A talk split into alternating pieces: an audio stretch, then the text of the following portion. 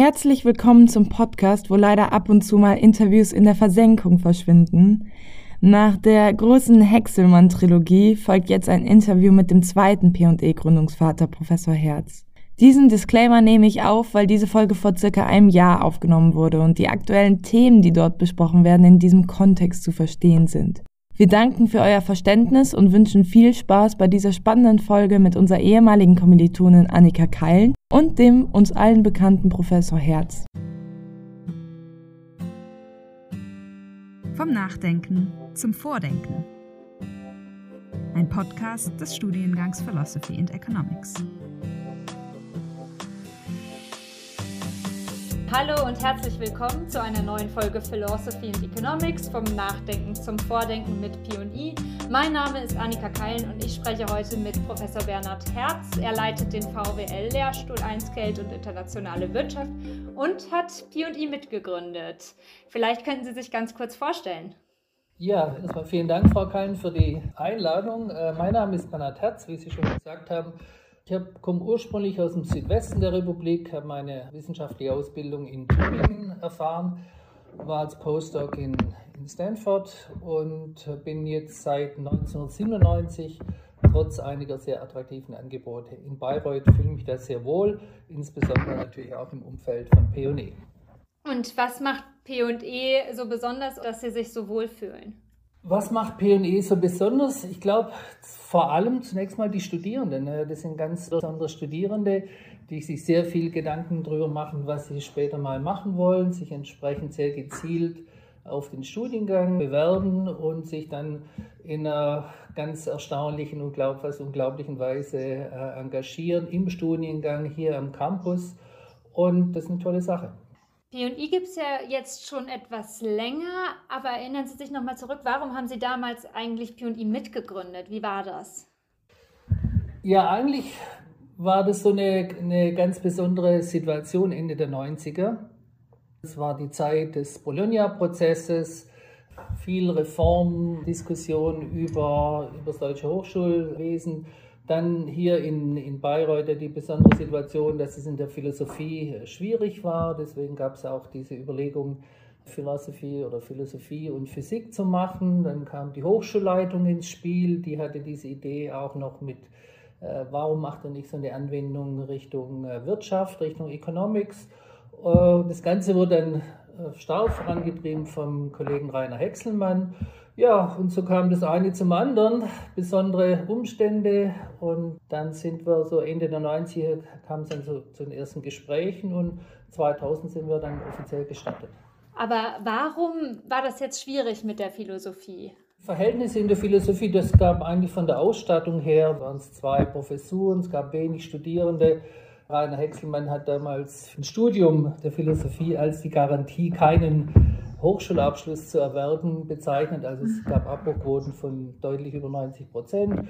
Da gab es so eine Unzufriedenheit und gleichzeitig kam noch dazu, in VWL waren die ähm, Anfängerzahlen auch nicht berauschend, so kam eines zum anderen und dann vor allem diese grundsätzliche Idee, dass beide Fächer äh, Philosophie und Ökonomie von so einem gemeinsamen Studiengang sehr viel lernen können. Dass man zwei Fächer, die ja eigentlich mal zusammen waren, die sich dann unterschiedlich entwickelt haben, dass man die zusammenbringt und dass die Philosophie viel von diesem Anwendungsbezug äh, profitieren kann und umgekehrt die Ökonomie natürlich auch viel ähm, von der Philosophie profitieren kann, in dem Sinne, dass äh, ja, Ökonomie danach auch gesellschaftlich relevanter wird, weil wir haben ja sozusagen unsere Modelle, wie wir darüber nachdenken, aber im, also auch im praktischen Diskurs äh, ändern wir da relativ schnell, wenn Leute dann Wertungen wollen, andere Aspekte reinbringen. Also von daher gab es dieses Gefühl, die zwei Fächer, die gehören irgendwie zusammen. Da wächst vielleicht zusammen, was zusammen gehört.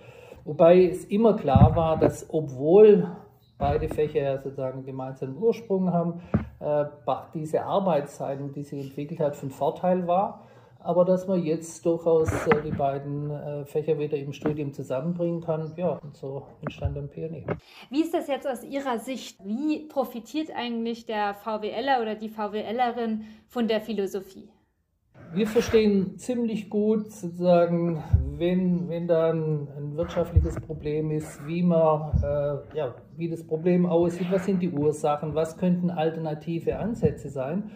Aber wir haben natürlich keinerlei Handwerkszeug, um jetzt zu beurteilen, wie diese Alternativen zu bewerten sind. Man kann sagen Plan A, B und C, aber wenn es jetzt um die konkrete Entscheidung geht, nehmen wir A oder C, dann hat Ökonomie letztendlich nichts groß beizutragen. Gut, wir können sagen, ja, da steht eine, äh, eine Nutzenfunktion drin, aber wissen natürlich alle, äh, dass es nur eine Form ist zur Bewertung, dass es natürlich unterschiedliche Nutzenfunktionen mit unterschiedlichen Implikationen gibt. Also wir haben sozusagen zu dem gesellschaftlich-politischen Diskurs wenig beizutragen, wenn es um das Abwägen geht.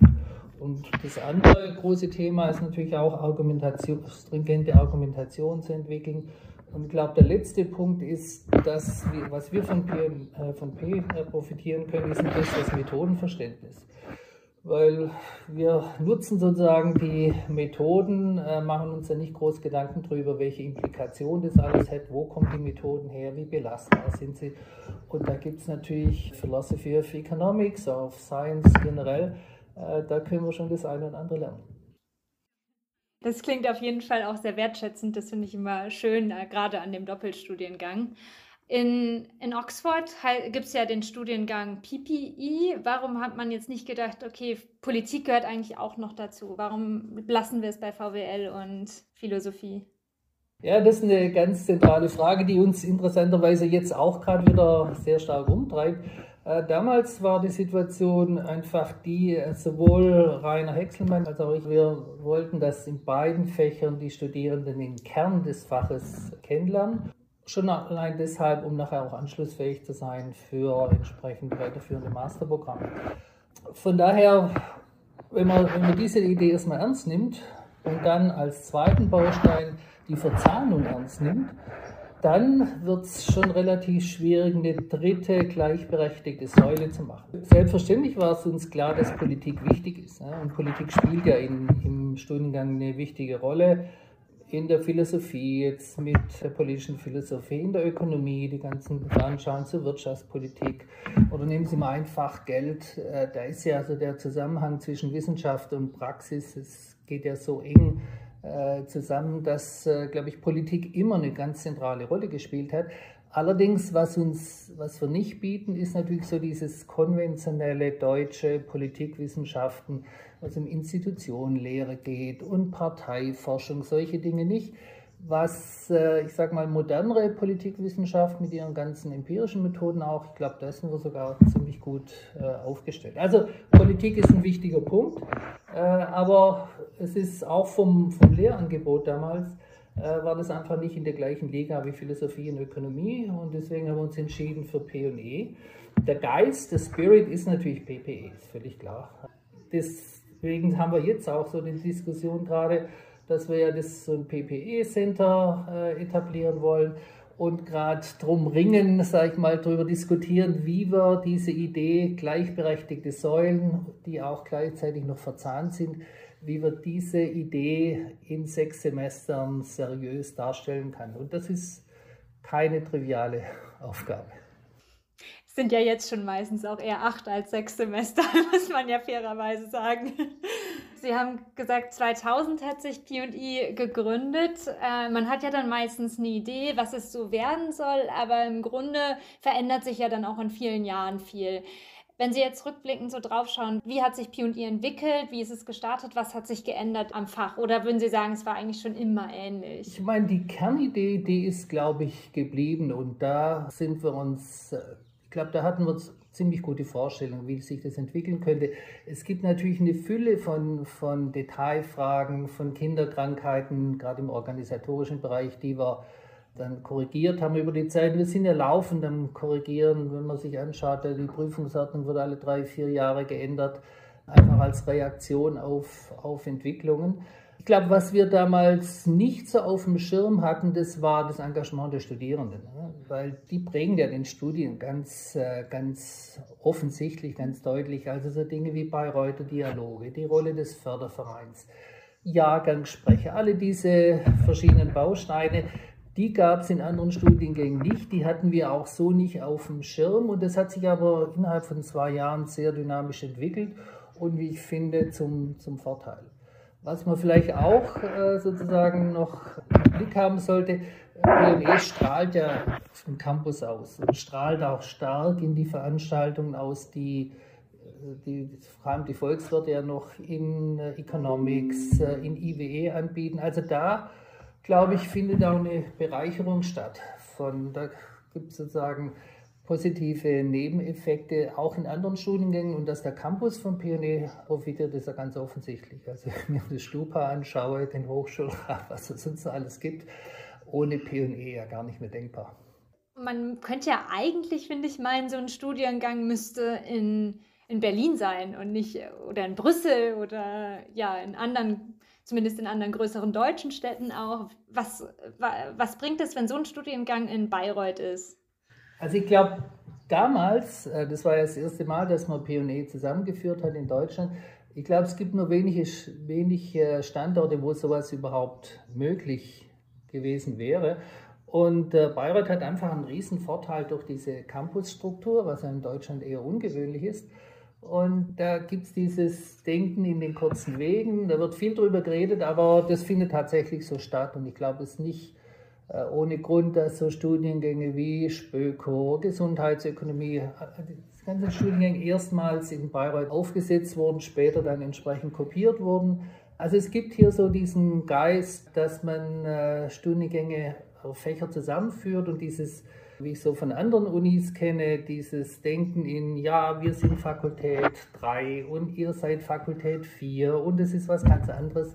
Dieses Denken gibt es ja einfach nicht. Dafür ist die Uni zu jung und das ist ein Riesenvorteil. Mhm.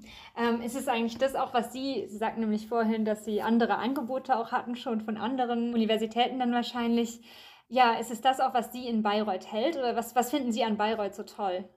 Es ist, glaube ich, einfach ein guter Platz zum Arbeiten als, als Hochschullehrer. Äh, Gerade weil es, wenn wir jetzt, wir reden ja hier über einen Studiengang, dass solche Dinge wie, wie Pionier entstehen können dass man diese engen Kontakte hat, dass man sich konzentrieren kann auf seine Arbeit. Alles Dinge, die man an anderen Standorten nicht so hat. Und von daher finde ich das ein, ein äußerst attraktiver Standort. Mir ist bewusst, dass P&Eler meisten nicht wegen Bayreuth kommen, sondern trotz Bayreuth.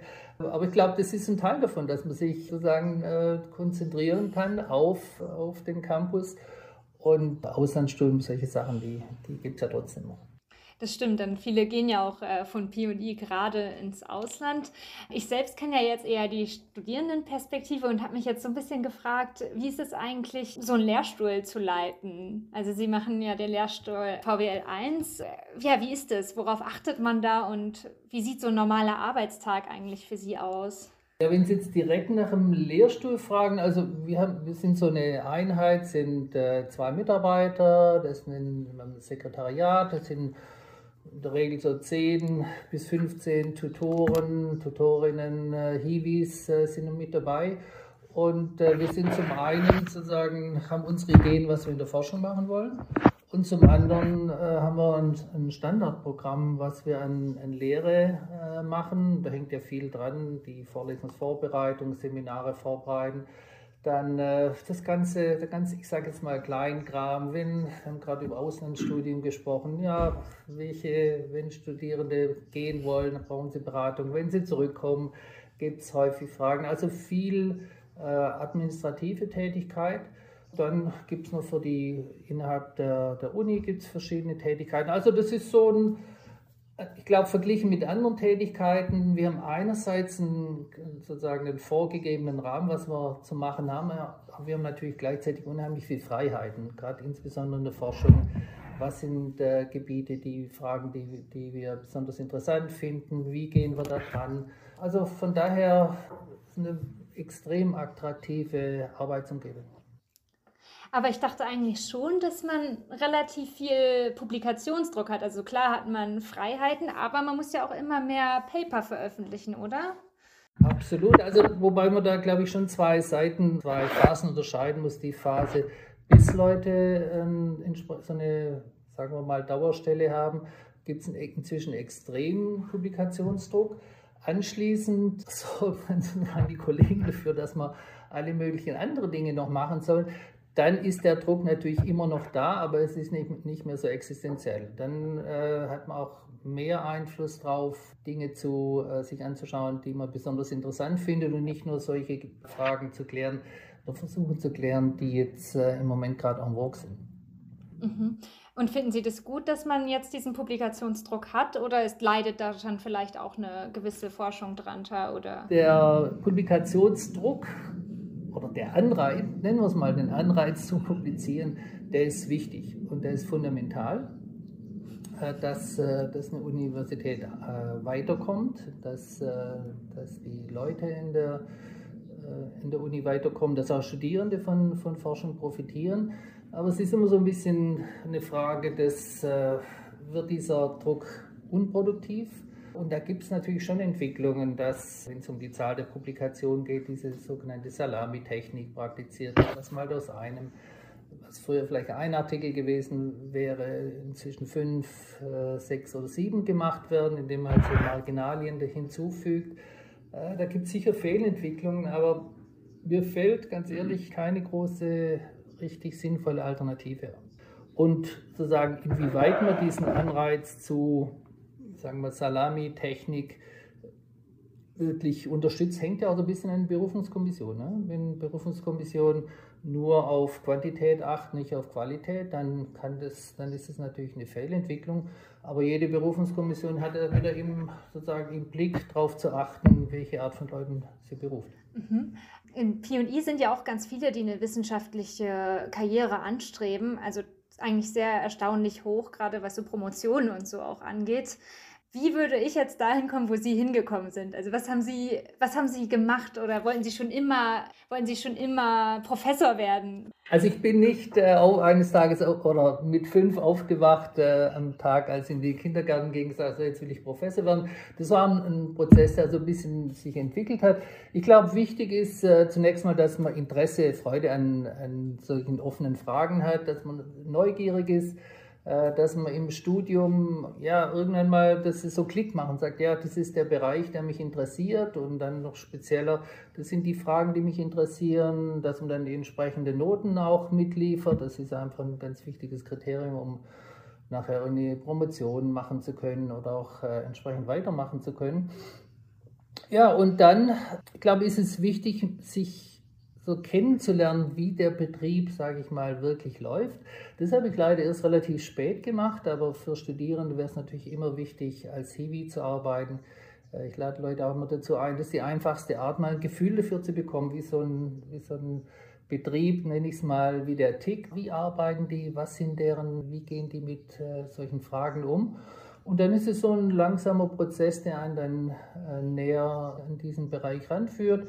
Promotion ist natürlich der nächste große Schritt, wo man dann auch unabhängiger forscht. Äh, kommt darauf an, macht man das an einem Lehrstuhl, macht man es freischaffender Künstler. Das ist so ein, ein, langsamer Prozess und irgendwann ist dann klar, dass man diesen Weg äh, gehen will. Und dann wird, dann fängt sozusagen diese schwierige Phase an, äh, wo es keinen Weg zurück mehr gibt. Und das ist, glaube ich, das ist immer noch extrem schwierig und äh, das ist, glaube ich, ein, ein, großer Unterschied zu einer normalen Tätigkeit. Gibt diese Phase, äh, wo die Leute auf, auf Zeit sitzen, wenn es gut läuft, vielleicht mal zwei, drei Jahre, also muss man sich dann wieder seine Finanzierung sorgen. Aber das, ist das kann sehr belastend sein. Da braucht man schon eine ziemliche Resilienz. Aber wenn man dann so sieht, es geht weiter, dann hat man seine Erfolge, dann läuft es auch weiter. Aber das ist eine schwierige Phase und dann irgendwann mal ist man dann auf der anderen Seite und denkt, naja, klar, wieso nicht gleich so. Hatten Sie da eigentlich mal Zweifel, dass aus Ihnen mal irgendwie nichts wird? Was heißt nichts? Also ich hatte, ich hatte natürlich Zweifel, äh, ob das mit einer Professur klappt. Aber Zweifel, dass es nichts wird, nee, das hatte ich nie. Also ich dachte, irgendwas werde ich immer arbeiten. Ne? Also das ist so, aber das ist eine, eine, deswegen sagte ich, das ist eine belastende Situation, wenn man dann relativ nahe dran ist und dann ähm, darauf angewiesen ist, dass überhaupt Stellen ausgeschrieben werden. Dann ist es ja doch ein, ein harter Wettbewerb. Aber dass ich irgendwas machen können würde, das, da hatte ich eigentlich nie Bedenken drüber. Aber das liegt vielleicht so ein bisschen an, an der Volkswirtschaftslehre und äh, liegt auch so ein bisschen an meinen Grundeinstellung, dass es irgendwie, dass ich eigentlich ganz optimistisch bin und irgendwas weitergeht, aber nicht notwendigerweise in Akademia. Und gerade in, ich glaube, in Volkswirtschaftslehre ist es nochmal anders. Sie hat ja auch Angebote da äh, zu, zu Banken zu gehen. Das gibt einem dann auch wieder sozusagen das Gefühl, naja, das macht auf jeden Fall auch Hoffnung tatsächlich, weil irgendwie ist man ja als Student oder Studentin auch immer noch so ein bisschen in einer Unsicherheitsphase, finde ich, äh, wenn man noch nicht in festen Schuhen steht sozusagen. Wobei sich das nicht ändern wird, ja. Also ich meine, das ist nur das Niveau, auf dem man sich äh, unsicher ist, das wird sich ändern. Aber diese Fragen, welches äh, Studienfach wähle ich, in dem Studienfach welchen Schwerpunkt, äh, das ganze Drama um die Auswahl des Titels der Bachelorarbeit, im Master. Also ich glaube, man hat immer wieder diese Phasen, äh, wo es um, um sozusagen grundlegende Entscheidungen geht. Äh, und das ändert sich, glaube ich, äh, das ganze Leben nicht so. Was sind denn dann jetzt so Ihre Unsicherheiten, wenn ich da fragen darf? Weil ja, das kommt mir so weit entfernt vor. Ja, das ist es auch. Aber wie alle sagen, geht es natürlich schneller, äh, als man denkt. Ja, ich meine, das sind ganz grundsätzliche Fragen im, im Job, zum Beispiel, welche, äh, welchen Forschungsantrag stellen wir, wo bewerben wir uns um Drittmittel, welche vielversprechenden Studierenden nehmen wir als Mitarbeiter auf. Also es sind solche, solche Tätigen, aber es gibt natürlich jetzt nicht mehr diese ganz grundlegenden Entscheidungen studiere ich, studiere ich nicht, wo, welches Fach und so weiter. Also in dem Sinn haben Sie schon recht, es entspannt sich so ein bisschen. Ähm, ja, vielleicht äh, zumindest dahingehend. Andererseits hat man ja vielleicht als Studentin noch andere Sorgen auch nicht. das ist ja, äh, ist ja vielleicht auch was Nettes. Jetzt sagten Sie gerade, die VWL hat Sie sehr interessiert, deswegen konnten Sie sich vorstellen, in die äh, Forschung auch zu gehen. Was finden Sie eigentlich so das Besondere oder das Spannende an der VWL? Also ganz generell glaube ich, was, was mich sehr stark motiviert, sind, dass die Fragen, die draußen auf der Straße liegen, mehr oder weniger. Ja, also wie sollen Steuersysteme aussehen? Was soll die EZB machen? Solche Dinge alle. Dass die VWL da typischerweise Instrumente hat, mit denen man sich diesen Fragen sehr schnell nähern kann dass man, ich sage mal, zum besseren Menschen wird, weil man besser versteht, was da los ist welche Alternativen äh, das entsteht. Also das finde ich so das, das Faszinierende an, an VWL. Ähm, konnten Sie ein paar Fragen klären? Ja, also zum Beispiel, äh, wir hatten ein, ein größeres Forschungsprojekt, da ging es um Währungskrisen. Und äh, Währungskrisen haben ja so dieses Image, ja, das ist Ende der Welt, alles ganz furchtbar und so weiter. Und wir haben Währungskrisen genauer angeschaut, haben dann sieht man, da gibt es ganz unterschiedliche Währungskrisen.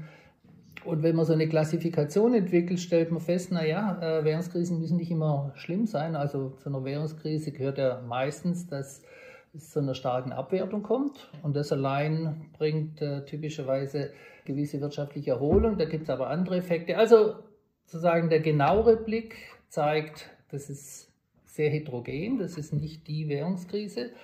Und äh, man bekommt auch schnell dann Ideen, was man in einzelnen Situationen machen kann. Ich glaube, das ist heute schon ein anderer Blick, den man da drauf hat. Sie meinen jetzt, was man in einzelnen Situationen machen kann. Können Sie mir das ein bisschen erklären an einem Beispiel? Also die so eine grundlegende Entscheidung, also wenn man sich so eine Währungskrise anschaut, da treten ja zwei Parteien gegeneinander an. Ne? Das sind zum einen die Händler, die Spekulanten, je nachdem, wie man sie nennt, und auf der anderen Seite ist die Notenbank, die sagt, wir versprechen euch, dass der Wechselkurs stabil ist. So, jetzt sagen die Händler, nö, die glauben wir nicht, die fangen an zu verkaufen, die attackieren die Währung und jetzt hat die Notenbank die Wahl, naja, wir lassen sofort abwerten oder wir versuchen zu verteidigen. Ne? Dann, wenn man sofort abwertet, das ist eigentlich immer am einfachsten, dann kriegt man, können wir sagen, eine relativ gute wirtschaftliche Entwicklung hin. Wenn man dann anfängt zu verteidigen, dann wird es schwierig, weil dann kann man entweder erfolgreich sein oder nicht erfolgreich. Und äh, wenn man erfolgreich sein will, muss man typischerweise ganz viel wirtschaftspolitisch ändern. Man muss die Zinsen erhöhen, solche Dinge.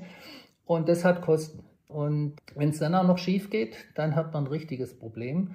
Und das ist sozusagen der Worst Case. Und das ist eigentlich das, was wir typischerweise mit einer Währungskrise verbinden. Aber wir sagen, naja, die Notenbank hat Spielraum. Sie kann sagen, sie kann sofort abwerten, sie kann auch entsprechend massiv intervenieren, sie muss nur wissen, was sie macht. Also sie ist der ganzen Geschichte nicht sozusagen ausgeliefert, sondern sie hat Optionen und die muss sie klug nutzen. Und dann kann man auch zu, äh, zu ganz, äh, ja, ich sag mal, ganz äh, guten wirtschaftlichen Abläufen kommen. Das kann so sein, muss aber nicht so sein. Und wir erleben es sehr häufig, dass es leider nicht so ist.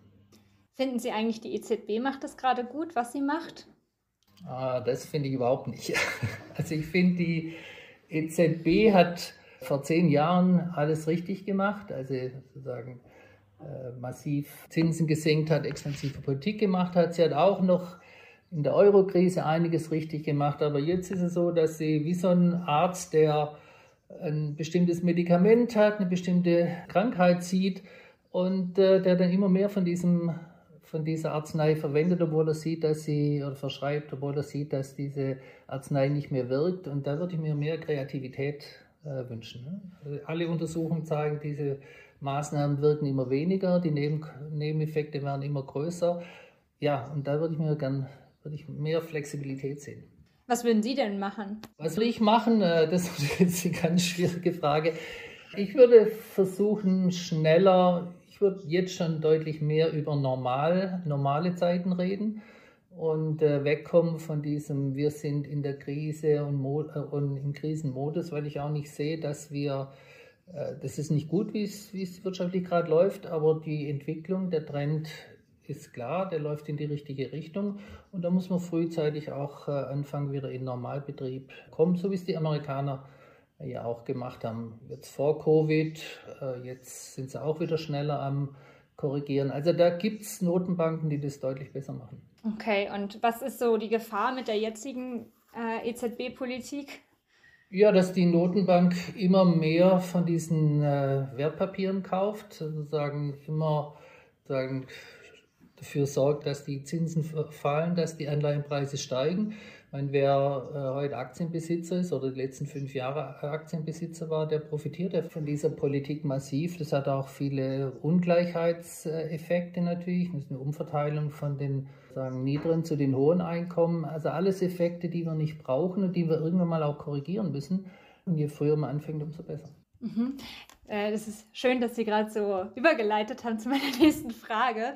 Und zwar äh, die Gesellschaft spaltet sich ja schon auch immer weiter in Arm und Reich. Äh, jetzt haben wir gerade über die EZB geredet, aber was sind sonst noch so volkswirtschaftliche, ja, volkswirtschaftliche Spritzen, sag ich mal, um dieser Ungleichheit entgegenzuwirken? Also im Kern gibt es ja sozusagen zwei Sichtweisen. Die eine ist, wir nutzen aktiv Instrumente, um gleichere Einkommen äh, oder Vermögensverhältnisse zu schaffen. Da wäre natürlich klassisch äh, Steuerpolitik ein großes Thema. Erbschaftssteuer kommt ja jetzt so langsam wieder auf, auf die Agenda.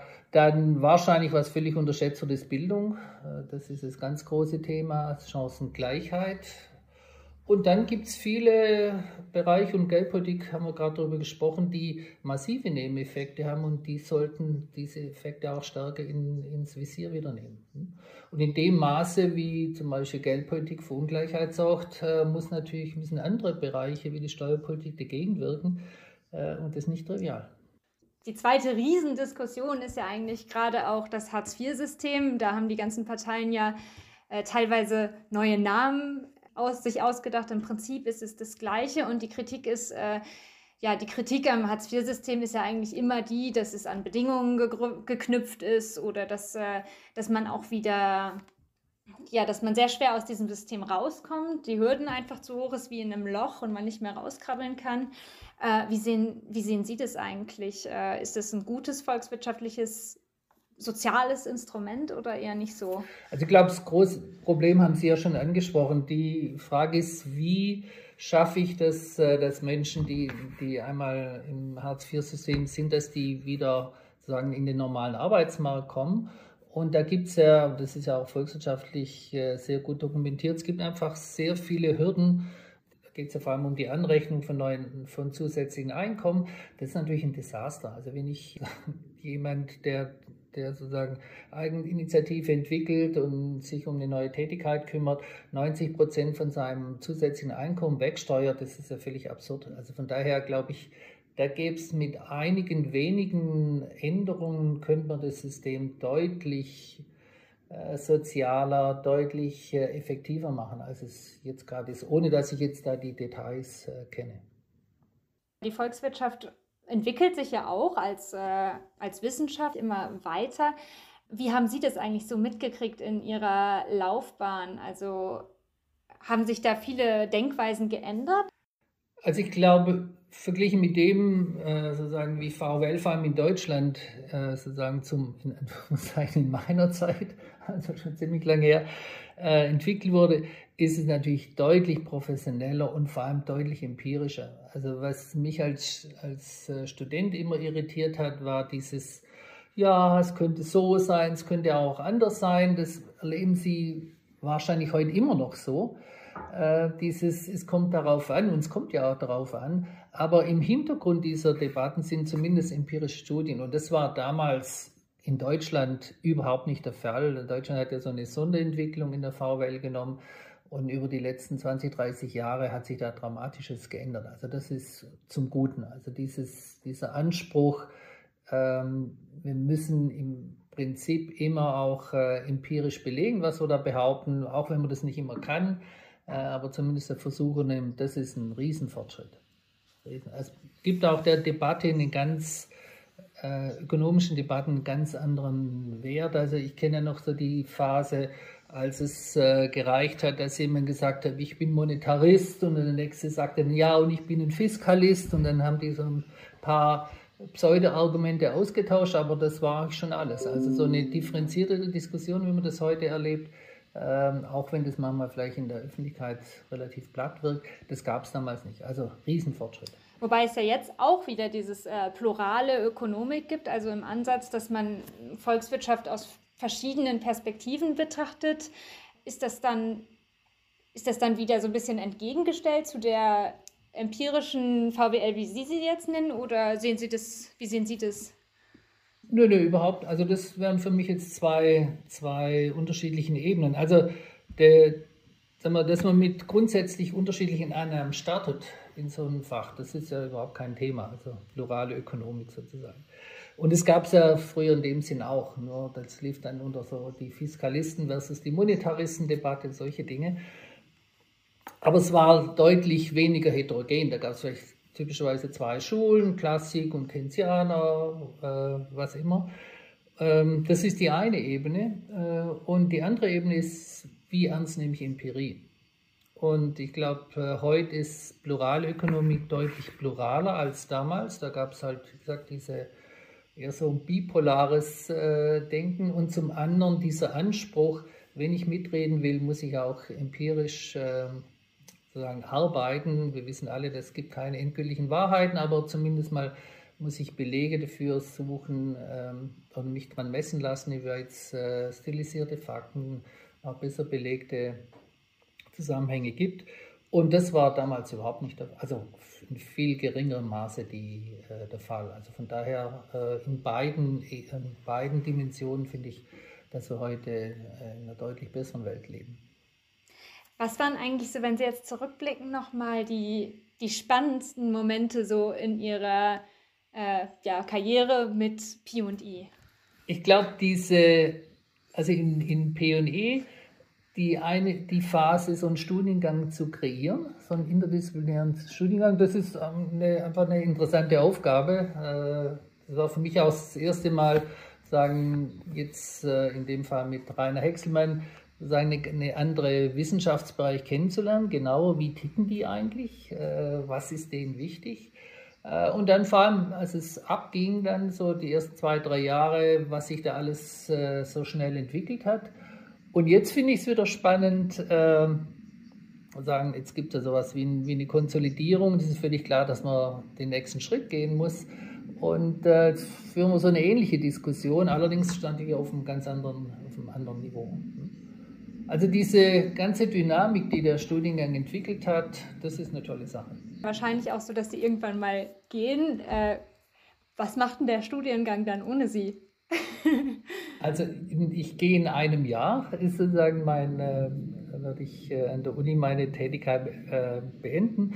Und ich glaube, man hat dann einen guten Job gemacht, wenn man, wenn das, was man bisher gemacht hat oder mit aufgebaut hat, dass es auch ohne einen selber weiter gut weiterläuft. Also dass äh, sozusagen die Wurzeln gelegt sind und da vertraue ich ganz auf die Strukturen und auf die Köpfe die heute in Bayreuth sind. Das sind ja sehr engagierte Kollegen und da bin ich ganz zuversichtlich, dass wir nicht nur, wir machen ja jetzt Pionier 20 nächstes Jahr, was ja eigentlich Pionier 22 ist, ähm, aber da wird es ein Pionier 30, 40 und 50 geben. Da bin ich ganz, äh, und es war mir auch im Übrigen auch immer wichtig, dass entsprechende Strukturen unabhängig von Köpfen äh, da sind.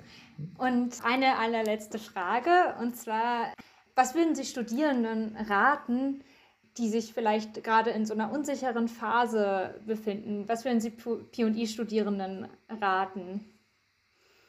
Rumgucken. Also es ist jetzt, eigentlich, das hört sich jetzt ziemlich trivial an. Also ich hatte so eine Phase nach dem Vordiplom, es war ja noch die Phase so vier Semester Vordiplom, wusste dann auch nicht so richtig, ob ich da Fahrwelt weitermachen solle. War dann ein Semester in Frankreich, war ein Semester im Praktikum gemacht und äh, habe mich intensiv mit den Alternativen aus, auseinandergesetzt. Das waren damals so entwicklungsökonomische, agrarökonomische Studiengänge. Und irgendwann mal dachte ich, nee, äh, das ist nicht. Also in dem, was ich raten kann, konkret informieren und vor allem Nerven behalten. Ne? Das ist völlig, völlig normal im Studium. Bei manchen Leuten ist es ganz am Anfang, bei manchen irgendwie mittendrin, bei manchen ist es am Schluss, wenn es um, um den nächsten Studium geht. Nerven behalten ist völlig normal, dass man so, sowas durchlebt. Das wird in späteren Phasen auch immer wieder äh, solche Situationen geben, wo man sich nochmal Gedanken macht, äh, was mache ich hier eigentlich. Gut informieren äh, und dann irgendwann mal weiß man es. Also gut informieren, irgendwann sagt der Bauch äh, weiter so oder nee, jetzt mache ich was ganz anderes. Und ist ja nicht schlimm. Das ist das Tolle an dem Bachelor-Master-System, dass man vergleichsweise einfach äh, wechseln kann. Ja, und das Leben ist noch so lang. Und jetzt war hier so ganz, ganz grundsätzlich äh, überhaupt kein Beibruch, wenn man sich für was anderes entscheidet. Meistens ist dann doch so, dass was man bisher gemacht hat, gar nicht so schlecht aussieht, wenn man den Blick von außen drauf hat. Ja, das ist von meiner Seite zumindest ein schönes Schlusswort. Möchten Sie noch irgendetwas sagen? Ich glaube, wir haben viele Punkte, äh, äh, Punkte angesprochen und äh, ja, wir haben ja mit P&E begonnen und das war ja auch so der Kern unseres Themas. Ich finde es ein tolles Projekt und äh, ja, äh, und hoffe natürlich, dass äh, alle Studierenden, die jetzt da sind, dass sie auch weiterhin sich so engagieren und das Projekt äh, weiter wandern, weil P&E wird weitergehen. Ne? Da, das ist völlig klar. ja, das ist ein Dieser schönes Schlusswort. Äh, ich danke Ihnen auf jeden Fall für die Teilnahme. Vielen Dank fürs Zuhören. Lust auf mehr? Besucht uns bei Instagram, Facebook oder direkt auf der Fördervereins-Website. Ihr wollt InterviewpartnerInnen vorschlagen? Schreibt sie in unsere Airtable der Link dazu steht in den Show Notes. Hoffentlich regen euch unsere Gespräche mit der P&E-Familie zum Nachdenken und oder auch zum Vordenken an. Wir hören uns hoffentlich in der nächsten Folge wieder. Bis bald!